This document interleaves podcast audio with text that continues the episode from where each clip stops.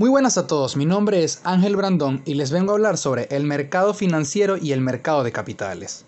El mercado financiero es un mecanismo que permite a individuos y entidades comprar y vender valores financieros como acciones o bonos.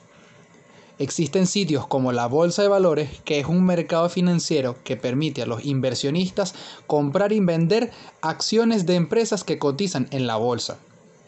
Hay dos tipos de bolsas de valores. El mercado primario, que es donde las empresas emiten acciones al público en general a través de una oferta pública inicial, y el mercado secundario, que es donde los valores existentes son comprados y vendidos por los mismos inversionistas. Además de la bolsa de valores existen otro tipo de mercados, como el, el mercado extrabursátil, el mercado de bonos, el money market o también llamado mercado de dinero, el mercado de derivados y el mercado forex. De este vamos a hablar un poco más a fondo. El mercado Forex es el mercado financiero más grande del mundo. Las divisas están en una tasa de cambio flotante y siempre se negocian en pares. Operando prácticamente durante todo el día, el mercado de Forex negocia enormes cantidades de dinero que se estiman en 5 billones de dólares estadounidenses diarios.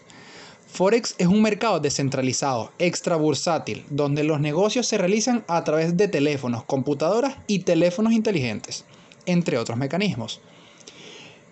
En cuanto a los mercados de capitales, se puede decir que es un tipo de mercado financiero donde se realizan las compras y ventas de activos financieros de empresas y otras unidades económicas, como las acciones y títulos de deudas a largo plazo.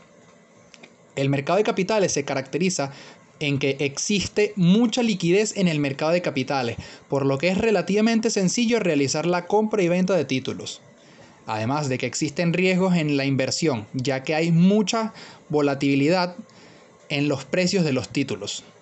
No existe ninguna garantía de obtener beneficios y no hay un plazo concreto para la compra y venta de títulos. Cada cual elige cuándo y dónde comprar o vender. Los mercados de capitales se pueden clasificar en muchas formas. Está entre sus funciones que se clasifican en en función de los activos que se negocien en ellos, en función de su estructura y en función del momento temporal. Gracias.